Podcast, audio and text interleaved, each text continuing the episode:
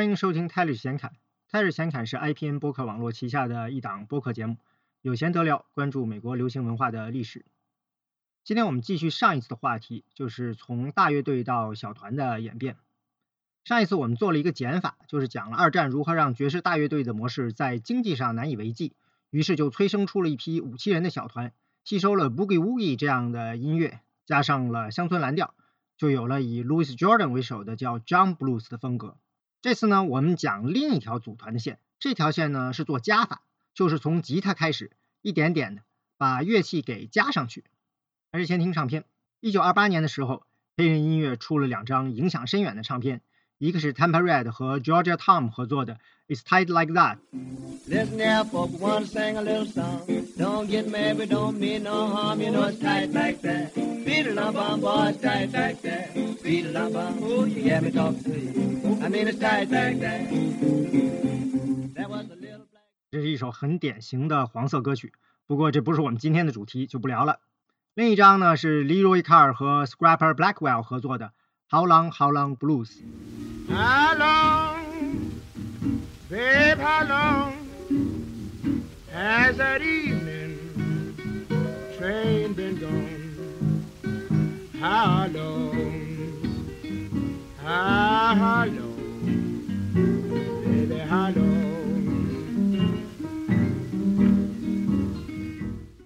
这是一首典型的情歌。一九三零年，后来 Chicago Blues 芝加哥蓝调的代表人物 Muddy Waters，当时他还在密西西比州的 Stouffville 种植园干活。那年他买了人生的第一把吉他，买到吉他后，他学的第一支曲子就是这首 How Long How Long Blues。Remember what the first piece you ever tried to learn was? First piece I ever tried to learn was How Long Blues, Leroy Carter. Did you learn that from a record or from Sam? I learned that from the record.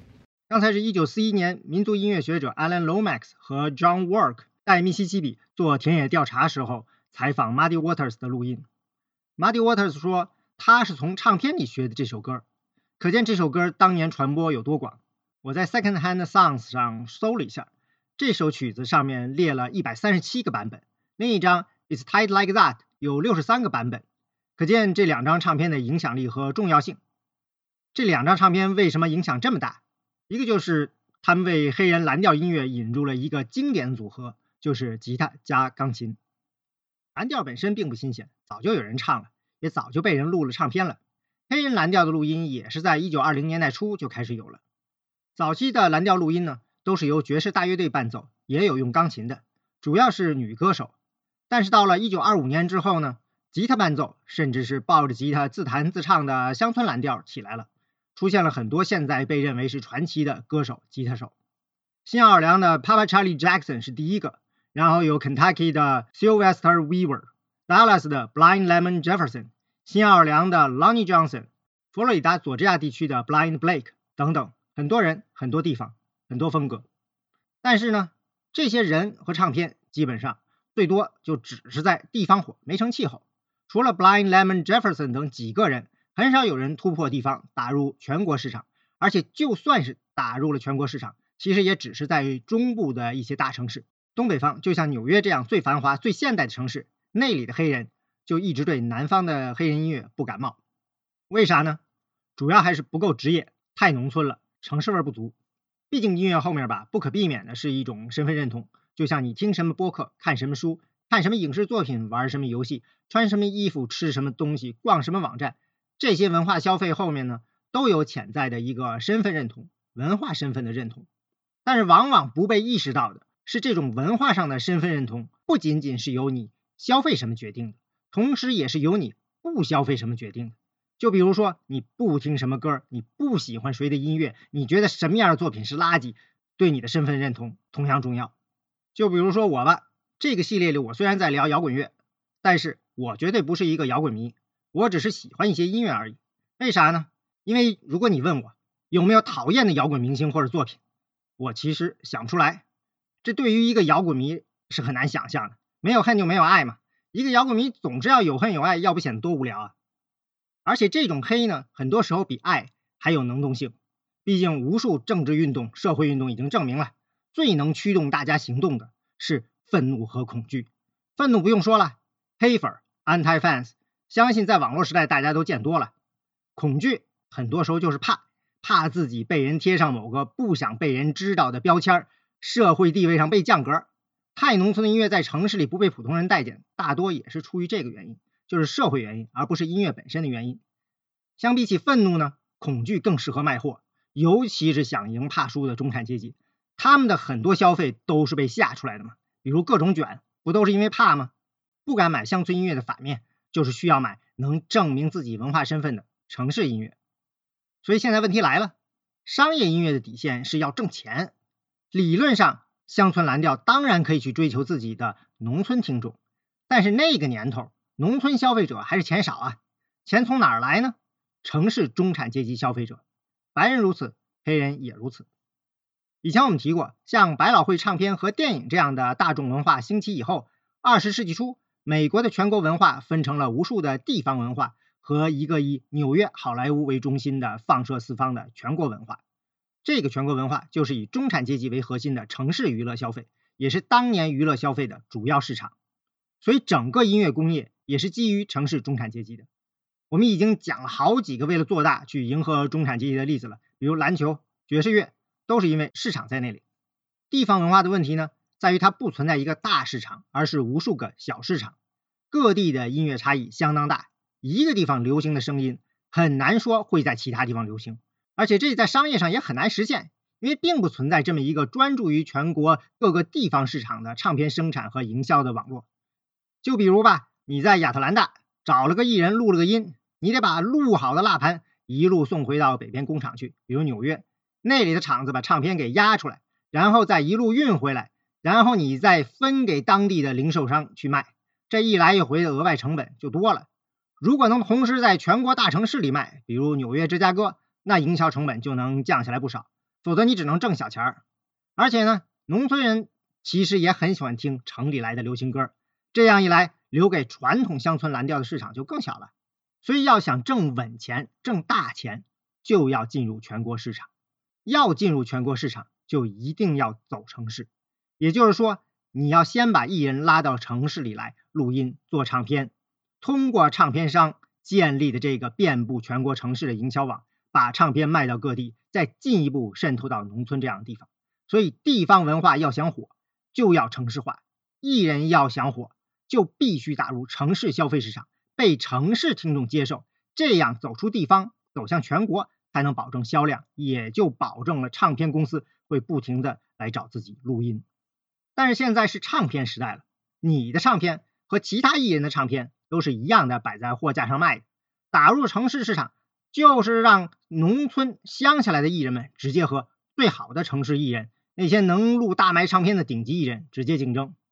唱片公司当然不认为南方甚至农村来的无名乐手能跟现代娱乐圈里的大明星竞争城里的流行歌，所以当然又要选着南方艺人们擅长的城里明星提供不了的曲目，就是在本地流行的地方歌曲。这种偏见在当年，可能在现在也都很常见。只不过我们现在不说这个是偏见，我们说这是人设。就比如二十世纪初，唱片公司去东南亚录音，凡是穿着西服想来录西洋音乐的当地乐手，一概被打发走。要想听西洋交响乐，直接听我们欧洲艺术家的唱片嘛。有谁会听你们这种殖民地的三流艺人的录音？大概就是这个意思。结果就是这些录音呢，肯定在欧洲没法卖，因为一般的欧洲人实在欣赏不了，也就当猎奇听一听。而且呢，当年这种偏见也不限于商业录音。比如民俗学家、音乐学者去民间采风，肯定不想说是去听乡下人给他唱一段城里正流行的歌，那算什么呢？显示淳朴的民间音乐已经不存在了，已经被城市的工业文明腐化了。我们是来收集有历史的民间古曲的，不是你们想唱啥我们就录啥。每个采风的人的脑子里都有一个理论框架，他们就按照这个框架去找歌来收集。而且这种偏见也是有鄙视链的，就像唱片公司会觉得城里的流行音乐比民间音乐高级。但是呢，白人的民间音乐呢要更高级一点，所以黑人艺人唱红的歌曲，白人也可以去录去蹭流量。但是黑人艺人就最好老老实实的去录那些黑人的音乐，没争议的传统音乐。其实这时候，二十世纪初已经是大众媒体的时代了，大家不管是城里人、乡下人、黑人、白人，都是听着同样的唱片，后来是听着同样的广播，平时艺人们也是演着同样的当红歌曲给大家伴奏。但是我们现在听不到了，看不到了。留给我们的只有当年的录音，就会觉得这些当年的黑人艺人只会弹只会唱这些乡下的曲子，这也给这些艺人的唱片在当年被广泛传播呢设了个坎儿，因为他们要火就要征服城市听众，但是唱片公司又不想让他们直接录城里流行的歌，同时又觉得他们自己的歌太土了，不够城市。那说了半天呢，到底什么叫不够城市呢？当我们说这些乡村蓝调艺人不够城市的时候，就是说他们的作品让城市听众觉得太遥远、太老气、太怪，不够现代、不贴心。文化身份嘛，流行音乐和乐手得像一面镜子，听众照出来的得是他们自己梦想中的那个样子。我也想这么狂野的唱歌弹琴，我也想在这浪漫的音乐中跳舞，这样才能流行。虽然说流行音乐就是要不停的推陈出新去打榜，听众也要听新鲜的。但是这种新鲜是有预期的，所谓的意料之外、情理之中，就是你要有新鲜元素，但又不能是全新的，做梦都想不到，也不想做梦想到的。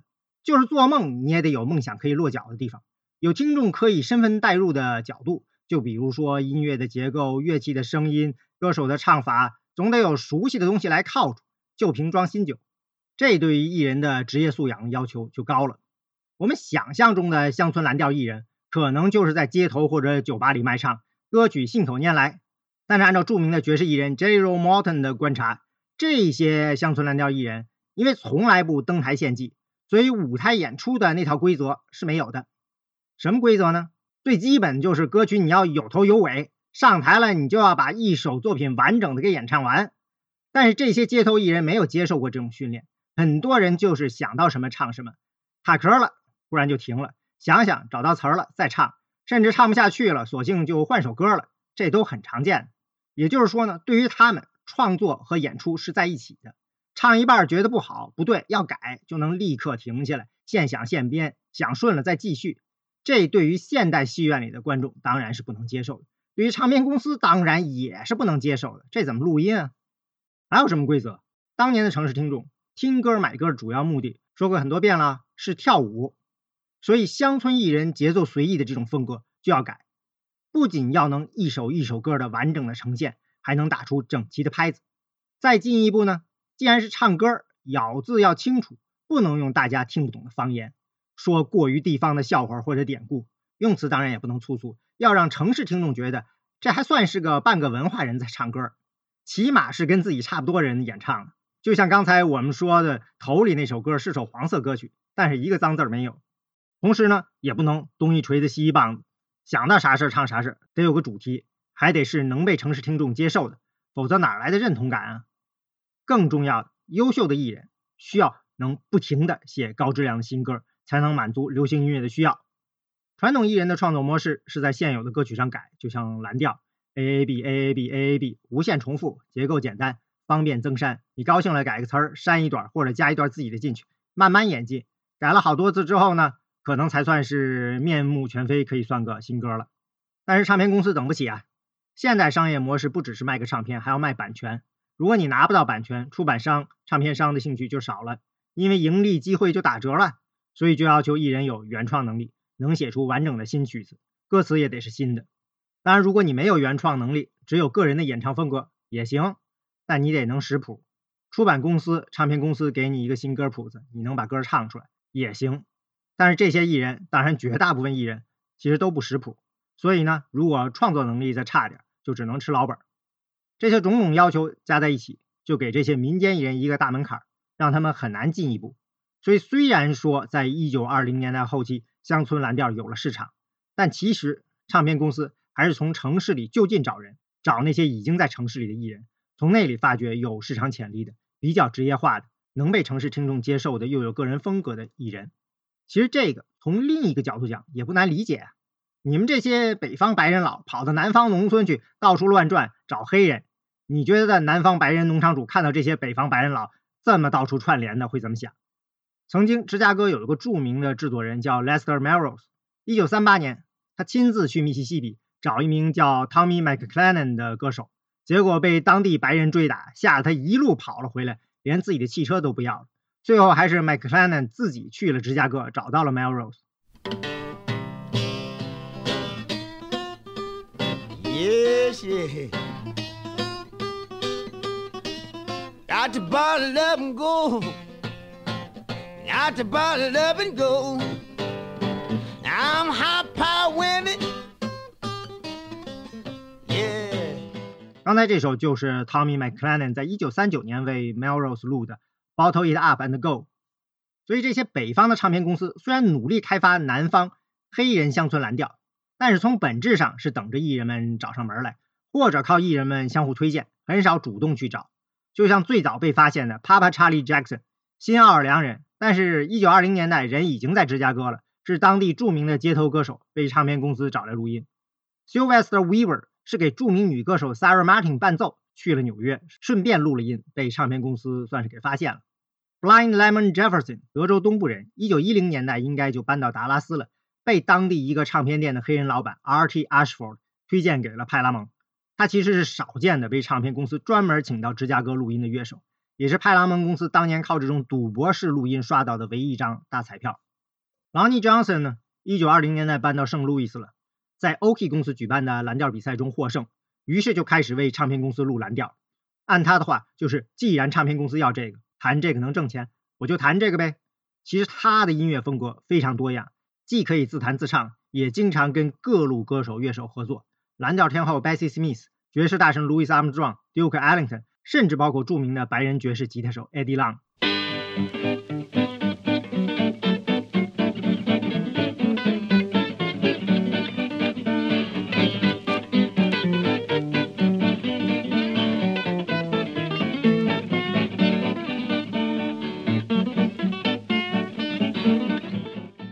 这就是 Lonnie Johnson 和 Eddie Long 在1929年录制的《Hard Fingers》，这音乐一听就完全没有想象中的乡土味儿。但是最终只有极少数的艺人能够满足这些需要，走出地方，收获更多的听众，给唱片公司带来持久的利益。一个侧面的印证就是，虽然乡村蓝调唱片火了，但是这些艺人就算火了，也基本只是在唱片里火。当年的那些各地巡演团，很少有人找他们来当台面，说明现场观众还是不买账。反过来，刚才我们听的《How Long How Long Blues》就是一个很对城市听众的曲子。hello 曲子是八小节蓝调的模板，很工整。那句 “How long How long baby How long” 反复出现，很接近城市听众熟悉的主副歌模式。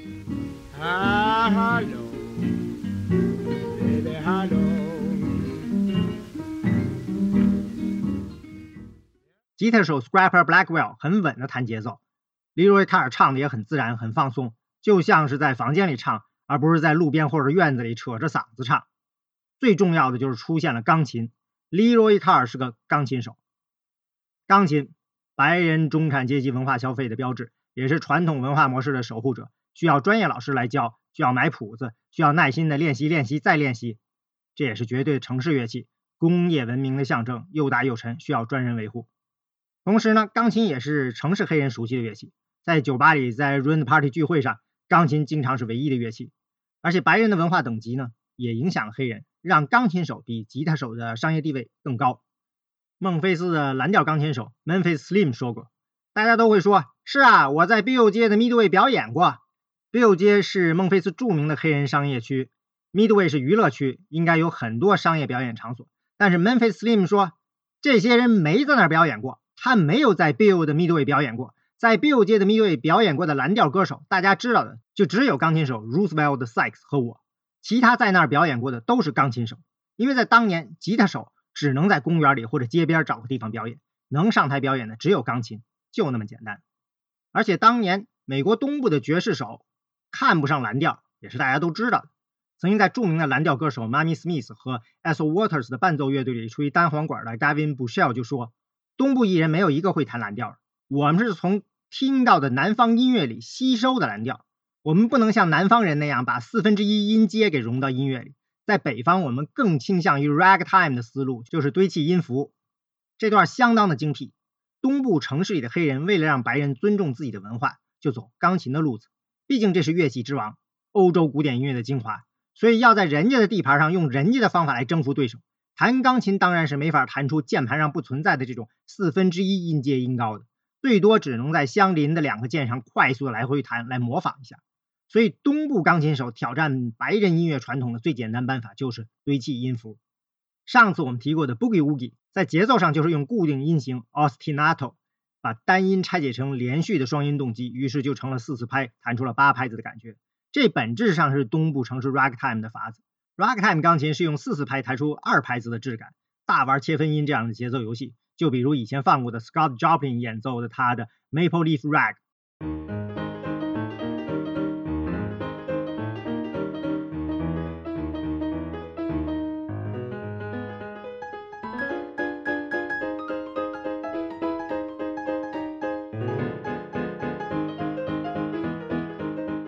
其实 Ragtime 当然并不一定是钢琴了，就像 How Long How Long Blues 里的吉他手 Scrapper Blackwell，东南部乡村吉他的弹法，其实就是受了 Ragtime 很大的影响。所以当 Leroy Carr 给本来就有 Ragtime 传统的东南部乡村蓝调的吉他配了钢琴，声音就饱满了，上档次了，也一下子就有城市味儿了。这么说呢比较难感受，我们可以听一下这首歌更早的一个版本，Ida Cox 演唱，Papa Charlie Jackson 弹 banjo 的 How Long Daddy How Long。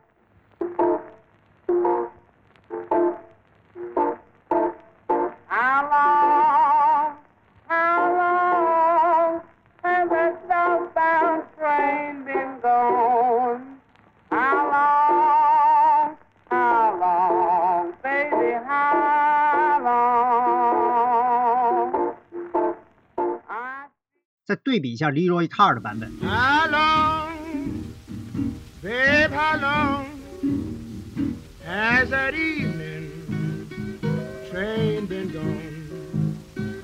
How long, how long, baby, how long? 区别很明显吧？除了加入了钢琴，banjo 也换成了吉他。banjo 是一个源自非洲的乐器，制作简单，音量大，所以在农村很常见。而吉他也是一个很有意思乐器，它出身很高贵，据说是西班牙的贵族乐器，但可以一路通过阿拉伯世界追溯到古希腊，刘特琴这样的。但是吉他音量小，主要在室内弹，所以很早就被挂上了女性专用的属性。当年在室外公共场所演出的都是男性嘛，女性只能待在家里演奏。而且当时还认为呢，这种男女内外有别，不仅是演出的人要分开，乐器乃至演的内容都要分开，这才叫男女有别。吉他呢，因为这个就被定义成了女性乐器，等同于简单业余，没有技术含量，上不了大雅之堂。但是因为贵，穷人买不起，就又有着中产阶级家庭的身份。虽然这样说，但是十九世纪下半叶工业化了，吉他也开始普及了，尤其是有了邮寄目录以后，买起来就方便了。肯定比钢琴方便很多很多了。当然还是首先在城市里，但是慢慢的农村也有了。一开始是在南方平原地带，很多乐手回忆说，最早接触吉他就是大约在一战期间。到零年代，山里人呢也可以买到吉他了，所以很多民间歌手就开始换了吉他弹，这就让吉他像钢琴一样，把农村和城市、业余和职业、古老和现代这些看上去对立的双方给连起来了。回来说，How Long How Long Blues 把 banjo 换成了吉他，当然也有一个城市化的过程，不只是乐器换了，音乐也变了。Banjo 的延音短，听上去就是 Papa Charlie Jackson 弹的这样的硬邦邦，配的是 Ida Cox 相当直的大嗓门，这是传统的没有扩音的舞台唱法。相比起来呢，吉他的延音比班卓要长，在弹舒缓的乐器、烘托气氛上呢，就更加得心应手。吉他在传统文学里就喜欢被说成是浪漫乐器嘛。正好对上这支想念恋人的曲子，所以 Leroy Carr 唱的很放松，就像是坐在听众身边一样。如果伴奏还是班奏那样的硬邦邦的，那感觉肯定不对。换成吉他加上钢琴，声音顺滑，味道对于城市人就正了。现在的问题是，所有这些元素都或多或少的已经有了，那这个钢琴吉他组合为什么在这个时候唱片大卖？弹吉他唱蓝调，或者弹钢琴唱蓝调，以前都有过唱片了。所以肯定有人想过，同时用钢琴和吉他伴奏唱蓝调。事实上，这个组合非常像当年城市黑人在家里聚会，就是 rent party 时候的配置，就是以钢琴为中心，加上吉他这样的乐器，有人唱歌，有人跳舞。其实钢琴也是比较早被农村接受的乐器，因为钢琴太好用了，又是个室内乐器，跟传统的乡村乐器不冲突。虽然普通人家没有，也不方便携带，但是城市里也没有人带着个钢琴来回跑啊，都是用娱乐场所提供的。在乡下就是小酒馆里配置的，所以钢琴和吉他组合怎么说都应该早就有了。但为什么这样常见的组合到 Leroy Carr 的时候才真正有了走红的唱片录音呢？问题出在录音技术上。How Long How Long Blues 这两个版本之间最大的差别是录音质量。虽然唱片只是差了两年半的时间，Ida Cox 版本是一九二六年一月录的，Leroy Card 是一九二八年六月录的，但是在这段时间里，唱片录音技术从古老的机械录音进化到了电子麦克风录音，这是一个非常重要的区别。下面还是 Ida Cox 演唱的同一首 Before Day Creep，Creep 在这里就是偷情的意思，女歌手唱嘛，当然说的是男人背着女人出去找别的女人，因为这种事儿一般都是晚上偷偷干。所以经常和 midnight 深夜 before day 天亮以前连在一起用。所以这首歌 Before Day Creep 就是唱你别来偷我的男人，我会养条狗在他睡觉时候看着他，不让他出去找你。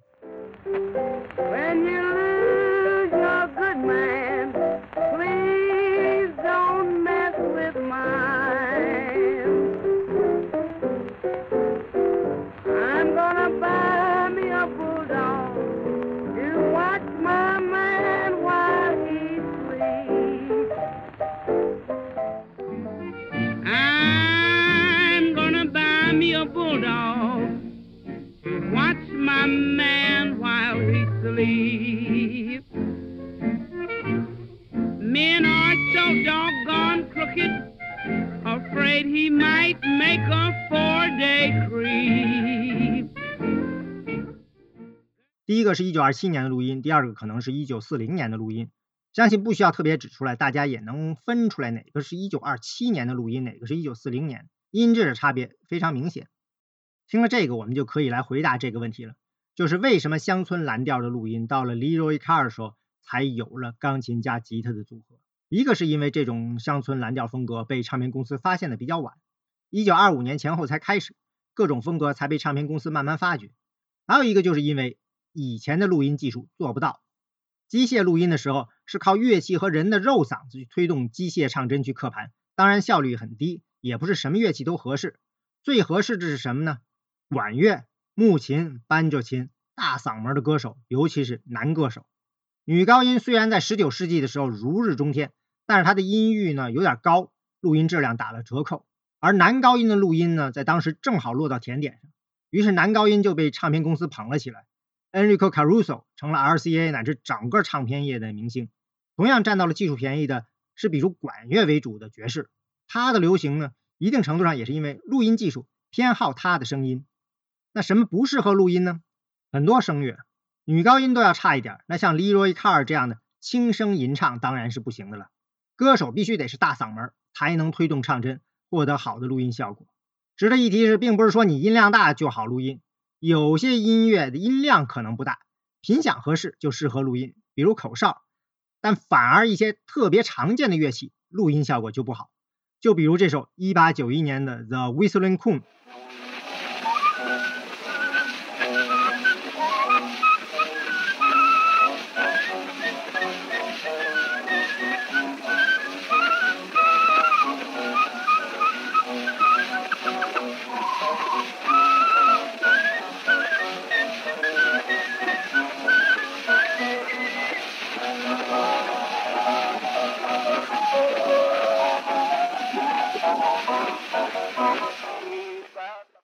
这吹口哨的是黑人艺人 George Washington Johnson，他的这张唱片和他录的另一张《The Laughing Song》是史上最早的黑人艺人录音，也是当年的畅销唱片。这里面你能明显听出来，口哨的音质远比钢琴要好。钢琴其实很难录，需要把前后尾板都掀掉，把琴盖也给掀掉，把里面全都给暴露出来。有的时候呢，你还要把这个琴给吊起来，就是为了能让钢琴的声音能更好被收音的那个大号角给收进去。弦乐也不好录，不管是小提琴还是大提琴都不适合录音。在录音的时候呢，通常会用木管乐器来模仿弦乐。这里的弦乐当然也包括吉他。本来普及的就晚，所以到一九二零年代才开始有录音，也很少有独奏。鼓也很难录，它的问题正相反，不是因为推不动唱针，而是因为力量太大了，经常把录音设备给搞坏。所以鼓在当时录音棚里是违禁品。敲鼓不是敲鼓。就是敲个木头块这样的音量就够了，复杂点的就用班卓琴来模仿。就比如刚才 Ada Cox 唱的那首 Charlie Jackson 的班卓琴，弹的是不是有点像一个难听的鼓？这些乐器和人声本来就很难录了，现在你要录两样，比如南方乡村音乐喜欢一边拉琴一边唱歌，那你就得放弃一点吧，追求个平衡。但是如果你现在还想同时录三个难录的声音，钢琴、吉他再加声音，当然录音师会跟你说，趁早放弃吧，录出来的东西你都不知道是啥。说这么多了，那我们来听一下吧。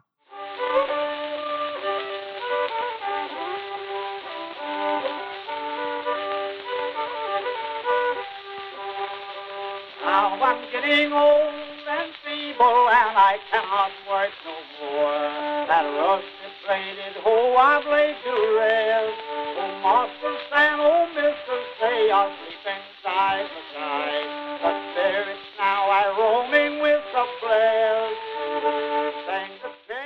刚才这首是著名的 Fiddling John Carson 演唱的《The Little Old Log Cabin in the Lane》，一九二三年在亚特兰大的录音。这应该是唱片史上出版的第一张南方乡村音乐唱片，就是 John Carson 一个人拉琴，一边拉一边唱，当然音质非常差。据说本来录音的 Ralph Peer 只想录提琴，毕竟 Carson 是当地提琴比赛的常胜将军，但是找了 John Carson 来的 Pork Brockman 坚持要录 Carson 唱的歌，因为他知道 Carson 唱歌其实在当地是更受欢迎的。其实 Carson 常年都在户外唱歌，音量肯定是够的，适合当年的机械录音设备。但是加上提琴就麻烦了。如果在大录音棚里给提琴和人声分别来一个收音号角，就会好很多。但是现在一个临时搭的录音棚，配上比较简陋的移动录音设备，根本没法平衡声音。最后还是在 Brockman 的坚持下，皮尔才录了。录出来的东西呢，皮尔当然觉得就是垃圾。印唱片的时候连编号都没给，直接压了一千张打发给 Brockman。当然他没有想到，唱片在当地真的像 Brockman 预测的那样大卖。结果，美国流行音乐的历史就此改变了。转眼到了一九二五年以后，电子录音技术有了，慢慢的开始普及了，有了电子麦克风，麦克风的灵敏度高了，很多以前录不到的声音就能录进去了。所以到了电子录音时代呢，就能录出这种坐在听众旁边唱歌的感觉。大家管这种唱法就叫 down home，家里的自然的乡土味儿，对应就是以前那种大嗓门的歌手在剧院里唱的 theatrical 戏剧化的。所以 Leroy Carr 的这首 How Long How Long Blues，还有 Tampa Red 和 Georgia Tom 的 It's Tight Like That，在当年火了，很大程度上是生逢其时，也是因为他们，当然更有可能是唱片公司意识到了技术带来的新的可能，让他们成功的抓住了时机加以利用，推出了这两张黑人城市蓝调音乐里的里程碑作品，这就算是打开了一个大门。之后，无数艺人都开始学着 Leroy Carr 他们的样子，打造类似的组合，各处演出。不久呢，就开始有人在这个组合的基础上呢，加入新的乐器，让音乐肢体更丰富，音量更大。比如你加上贝斯，就成了上次提过的 Nat King Cole 的那个组。所以你既可以把 Nat King Cole 组合看成是从爵士乐那里过来的，也可以看成是受了 Leroy Carr 的影响。当然，从 Nat King Cole 的背景来看，他应该还是受爵士乐的影响更大、更直接。并他之前就入过团，甚至还搞过大乐队。但是如果说从一个新手组团的角度，就类似于 Leroy Carr。从一台钢琴开始，怎么一点点的加入乐器，让声音更丰满，成本更可控，能养活自己？比如上次提过的西海岸蓝调的祖宗 T-Bone Walker，就明显是受了 Leroy Carr 的影响，因为他是德州乡村蓝调吉他的传承，跟过著名的吉他艺人 Blind Lemon Jefferson，他也跟刚才听过的 Ida Cox 合作过，他弹 banjo，Ida Cox 唱，在各地巡演唱歌。所以到 Leroy Carr 的 How Long How Long Blues 火了，他很快就进入到了吉他手 Scrapper Blackwell 的模板里，唱的呢又是 Leroy Carr 的样子。总之呢，以这个钢琴和吉他的组合为底，大家呢开始加入各种新乐器，本质上呢就是让乡村蓝调城市化，从乐器到风格来全面讨好城市听众。